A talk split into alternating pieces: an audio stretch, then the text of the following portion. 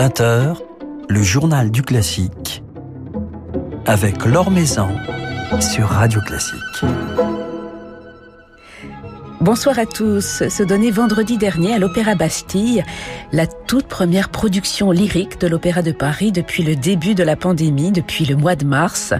Une flûte enchantée de Mozart réunissant la fine fleur du chant français, diffusée en direct sur la nouvelle plateforme de spectacle en ligne de l'Opéra de Paris et disponible pendant encore un mois.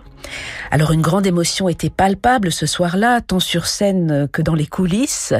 Comme nos micros ont pu le saisir, Sabine Devielle, Julie Fuchs et Cyril Dubois, mais aussi Alexander Neff, le directeur de l'opéra, se sont confiés en effet à vif à l'issue de cette représentation si particulière. Nous les écouterons tout à l'heure. Thierry Hillerito du Figaro nous rejoindra ensuite pour sa chronique du mardi, placée cette semaine sous le signe de la filiation, à travers les prégardiens père et fils. Avant cela, quelques autres nouvelles de l'actualité musicale, quelques autres rendez-vous de concerts en ligne débute demain la nouvelle édition en numérique de la semaine Mozart de Salzbourg, dans une version allégée, avec tout de même une dizaine de spectacles diffusés du 27 au 31 janvier. Une formule condensée qui respecte, selon le directeur artistique de la manifestation, Rolando Villasson, l'essence et la qualité du caractère exceptionnel de la semaine Mozart. Seront ainsi présents Martha Argerich, Daniel Barenboim, Cecilia Bartoli, Renaud Capuçon, Gérard ou encore la Camerata Salzbourg, Philippe Gau vous en dit plus dans son article publié sur le site de Radio Classique. Alexandre Kantorov fera ses débuts en récital samedi à la Philharmonie de Paris, en direct sur Philharmonie Live et sur Medici TV. Ce sera à 20h30. Il jouera Brahms et Rachmaninoff. Un rendez-vous à ne pas manquer avec euh, ce merveilleux pianiste qui vient d'ailleurs de triompher à Monte Carlo il y a quelques jours à peine où il a pu jouer devant du public. Alors samedi soir, ce sera à huis clos, mais avec la même ferveur, cette même flamme qui l'anime et font de ces récitals des moments toujours exceptionnels. À l'occasion de la sortie de son tout nouvel album cette semaine, le trio Talveg se produira en concert vendredi soir à 20h, concert qui sera diffusé sur le site Recit Hall. Il jouera Mendelssohn et Schubert. Schubert, dont ces trois musiciens, Romain Descharmes, Sébastien Surel et Éric Maria Couturier, viennent de nous livrer une si belle lecture au disque, si belle lecture du premier trio avec piano, un enregistrement qui sort sous le label Nomad musique.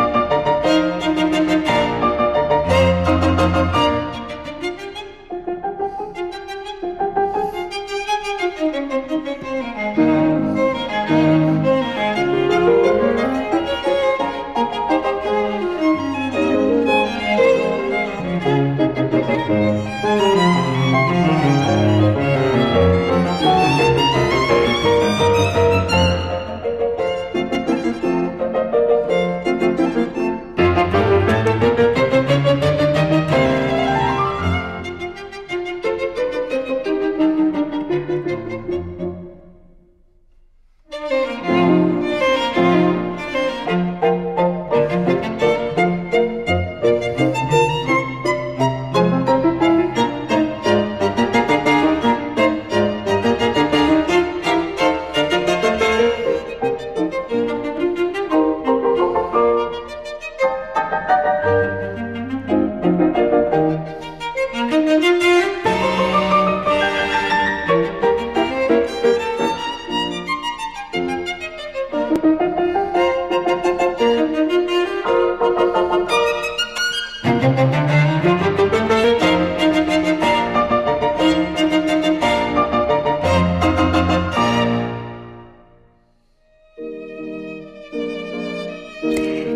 du premier trio avec piano de Franz Schubert par le trio Talweg, un enregistrement qui sort vendredi chez Nomad Music.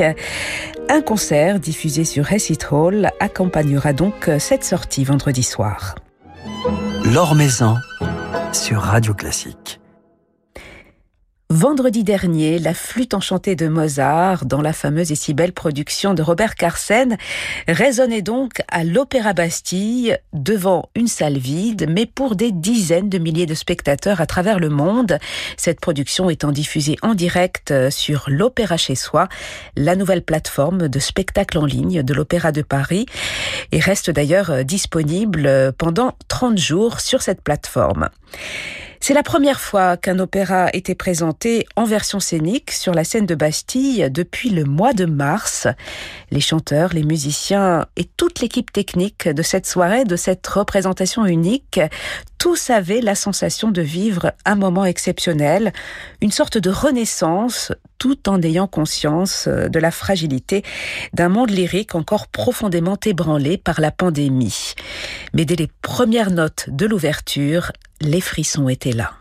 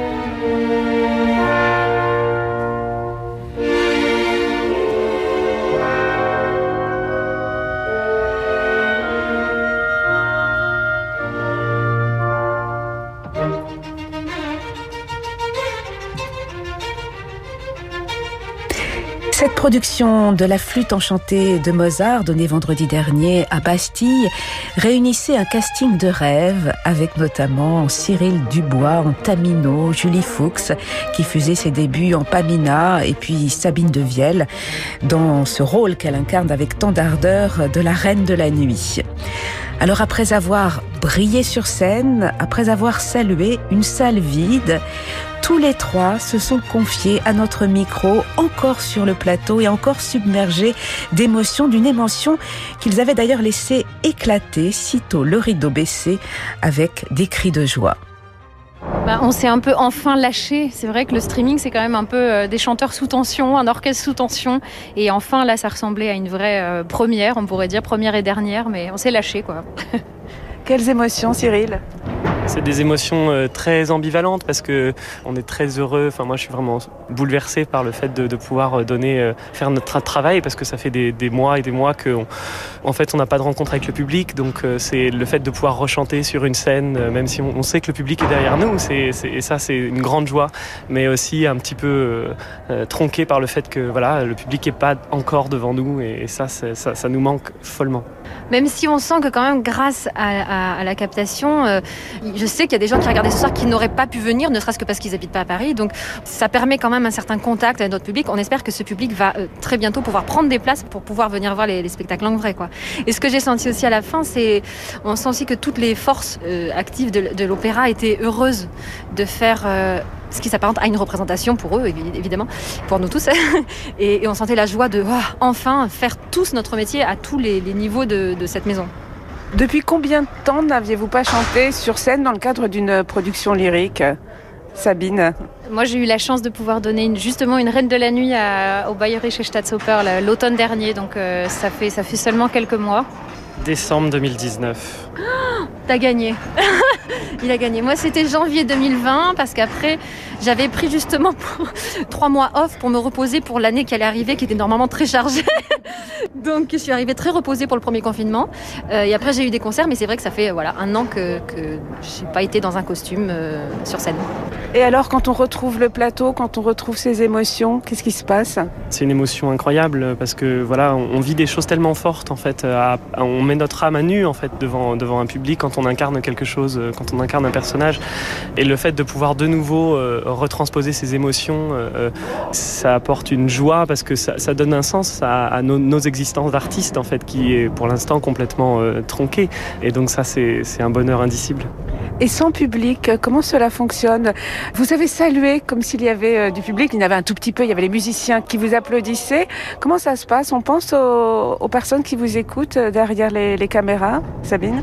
Oui, alors je vais parler pour euh, ma part. Le rôle de la Reine de la Nuit, c'est un rôle qui fonctionne à l'adrénaline aussi. Évidemment, il y a toute cette technique, mais quand on est sur scène, on a envie de faire peur à Pamina, donc faire peur à Julie Fuchs ici. Mais on a aussi envie de faire vibrer le deuxième balcon. Et ça, c'est un truc, euh, voilà. Alors peut-être que les murs ont vibré, mais enfin, les, gens n'étaient pas là. Ça nous manque, mais euh, on fait avec. On fait avec. Au moins, on est là, on est déjà là. Ça prouve que l'activité continue et qu'on sera prêt quand les salles seront prêtes à rouvrir.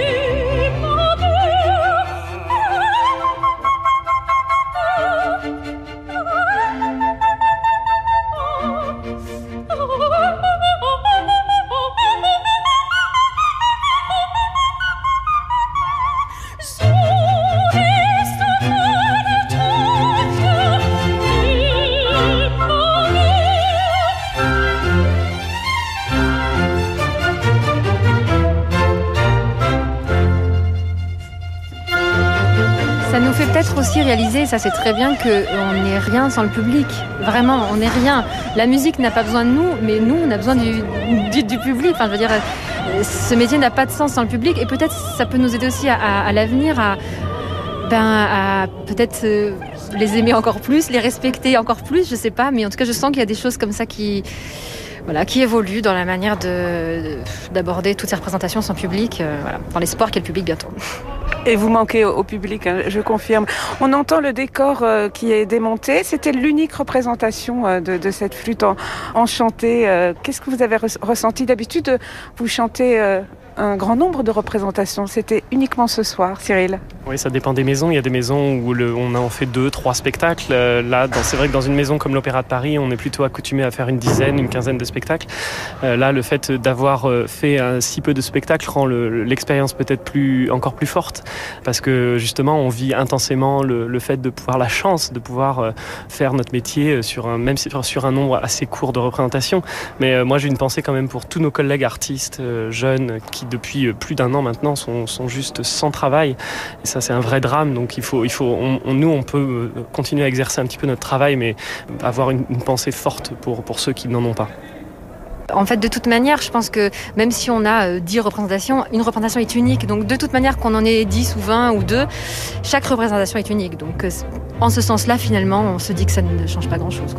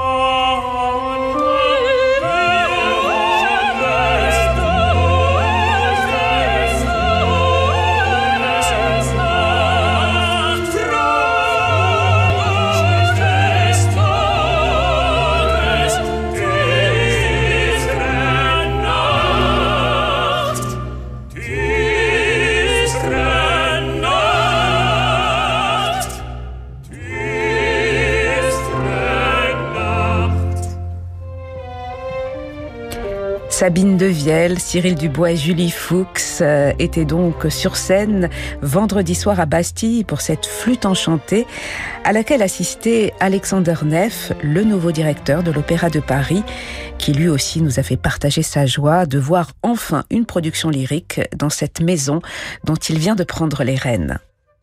Écoutez, pour nous, c'est un moment de, de joie immense d'avoir retrouvé la scène ce soir, même, même sans public, mais d'avoir l'opportunité, euh, la possibilité pour les artistes de jouer, de chanter. C'est magnifique. Alors, euh, cette production a été sauvée par, euh, par la captation. Vous avez dû prendre une décision très rapidement suite aux, aux annonces gouvernementales du maintien de la ferme- des fermetures des salles de spectacle. Il y a quelques jours à peine, moins de 15 jours. Euh, comment s'est montée cette, cette captation? Un peu dans l'urgence? Bon, on l'avait anticipé déjà, parce que c'était clair que la situation euh, est imprévisible. Le spectacle a commencé à répéter en, décembre. Alors, quand, on approchait la, la générale au mois de janvier, euh, on avait déjà un, un plan de secours, si vous voulez, qu'on a réussi à mettre en place. Alors ce plan de secours, c'est cette nouvelle plateforme, l'Opéra chez soi, que vous avez euh, lancée il y a un mois à peine. Comment s'est montée cette plateforme? Comment l'avez-vous pensée? Déjà, elle était pensée comme une expression de notre désir de maintenir le lien avec le public, avec des spectacles en entier comme cette flûte qui sera encore disponible pendant un mois maintenant, euh, mais aussi avec d'autres contenus payants et gratuits, des documentaires, des concerts de, notre académie, des musiciens de l'orchestre, de vraiment de, proposer toute la variété des- concerts, des spectacles qu'on propose dans nos salles dans une période qui n'est pas pandémique, pour donner accès au public à, tous ces contenus. Alors c'est une plateforme qui a un format mixte, euh, moitié gratuit, moitié payant. C'est vrai que de- depuis euh, la crise sanitaire, on, a vu fleurir de, nombreuses diffusions euh, gratuites. C'est important également, Alexander Neff, de repenser un modèle économique par rapport à, ces artistes, par rapport à cet art qu'il convient de valoriser. C'est sûr, ce que nous avons vu et vécu depuis le mois de mars dernier, c'est un grand effondrement de, tout le secteur culturel, pas seulement ici, mais un peu partout au monde. Et de reconstruire ça, il va falloir le faire ensemble avec les artistes, avec, nos tutelles, avec nos publics, avec nos mécènes, et effectivement de trouver des, des nouvelles euh, manières de transmission. Ce sera plus important que jamais à la sortie de cette crise. Alors euh, l'opéra chez soi, c'est faire entrer euh, l'opéra dans, dans le quotidien. On regarde l'opéra derrière un écran, derrière un ordinateur. L'opéra, c'est un genre qui nous transporte en principe hors de notre quotidien. Comment reconstituer cette magie alors qu'on est chez soi derrière notre ordinateur? C'est le seul moyen de partage actuellement. C'est aussi pour moi un moyen de mémoire, de se rappeler de ce qui est un spectacle, puisque on est privé de nos salles actuellement et de garder la flamme, si vous voulez. Cette plateforme, l'Opéra chez soi, a été lancée il y a un mois déjà. Est-ce que vous avez, euh, au bout d'un mois, euh, pu faire un, un bilan quant au nombre de connexions, quant au succès remporté par, euh, par ces diffusions? On est très très content du succès que la plateforme a remporté. On a eu euh, au cours d'un mois environ 270 000 visiteurs et environ 15 000 euh, billets, places, si vous voulez, acheter euh, pour des spectacles payants. Est-ce que vous allez expérimenter encore, inventer peut-être de nouveaux formats, puisqu'il y a des, productions diffusées en, direct, il y a des archives, il y a des documentaires. Vous allez continuer à imaginer d'autres choses, Alexander Neff Oui, effectivement, on est toujours dans une période d'essai pour la plateforme. Euh, On ajoute du contenu en permanence. On regarde bien euh, la, réaction de, nos publics, euh, comment ils interagissent avec la plateforme et ça va effectivement enrichir les contenus et les offres qu'on propose dans le futur. Alors, euh, se répète en ce moment euh, ici à l'Opéra Bastille une autre production. Euh, Jonas Kaufmann est en train de répéter Aïda. On ne sait pas si cette production, on l'espère, pourra être présentée au, public. Il est prévu, Alexander Neff, de la diffuser sur la plateforme L'Opéra chez soi. Bon, Aïda est en répétition on- depuis trois semaines déjà. Euh, les artistes sont là, on travaille euh, en vue d'une première euh, le 12 février. On espère que ce sera avec un public, mais tout le monde sait que c'est difficile de, dire ça aujourd'hui. Effectivement, si le spectacle n'a pas lieu pour un public, il y a déjà un projet pour, de le capter. Donc vous êtes sans cesse en train d'adapter sur les mois à venir sans savoir si un spectacle pourra se jouer, s'il faudra le capter. Vous êtes dans une période d'adaptation permanente. Oui, euh, plus que jamais. C'est aussi une manière pour garder en vie ce grand théâtre, de motiver les gens de ce théâtre, les magnifiques collègues qu'on a ici. Euh, vous avez ressenti ce soir euh, la grande joie de tout le monde de monter ce spectacle.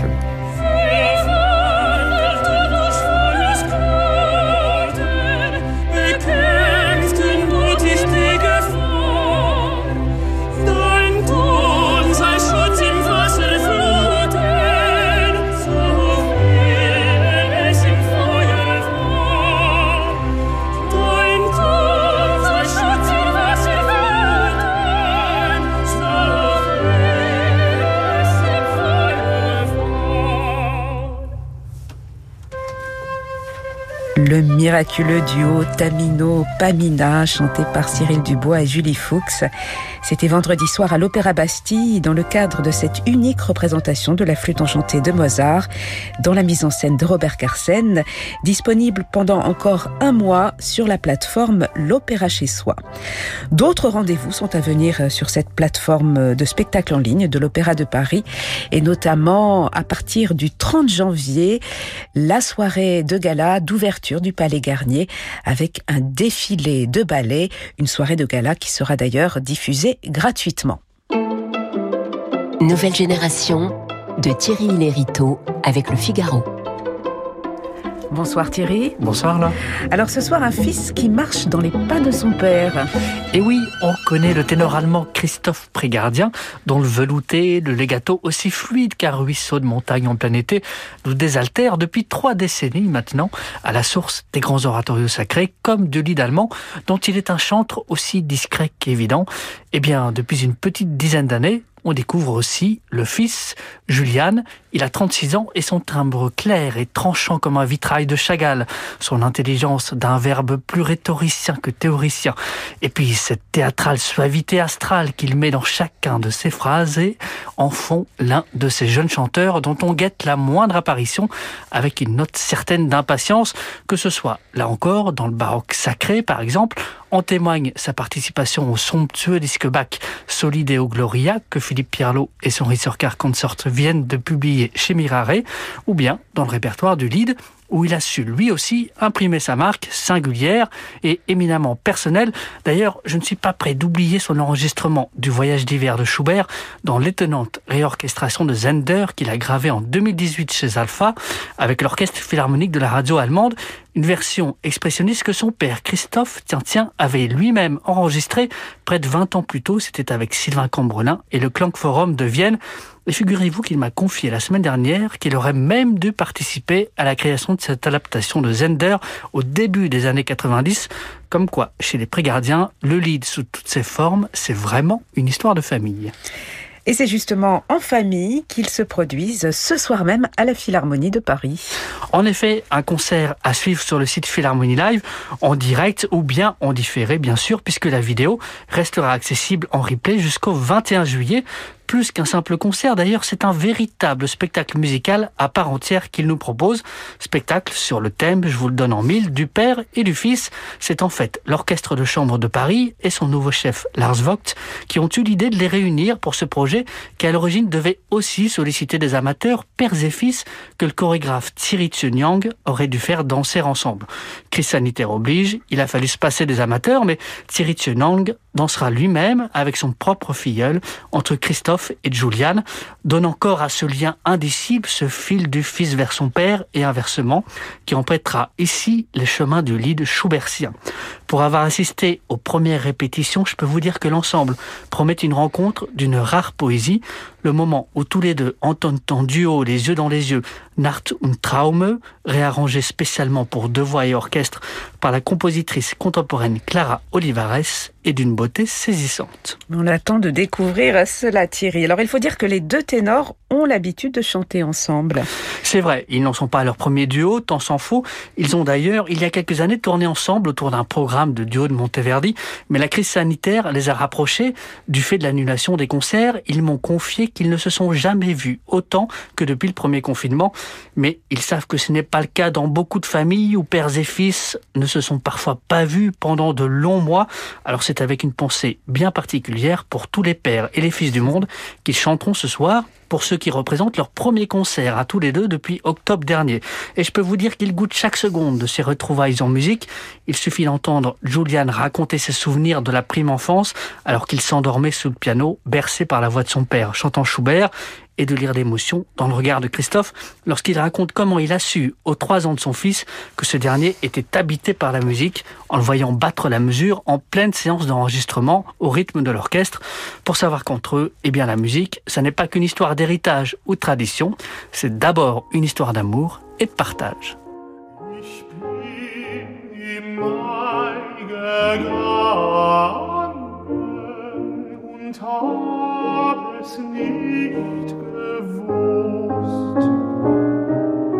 Also vom Schmerz befangen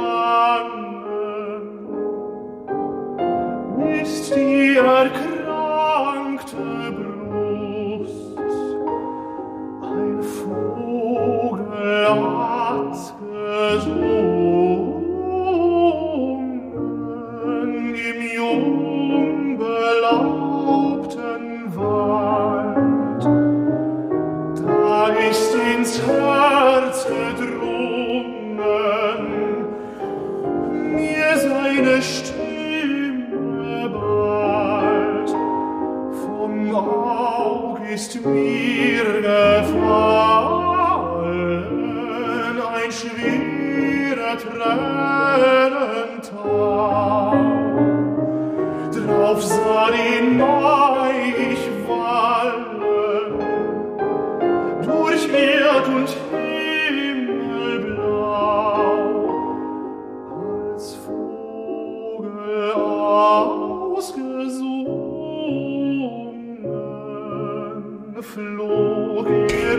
Juliane Prégardien avec le pianiste Éric Lesage dans l'un des fruits leaders, euh, leader du matin de Robert Schumann.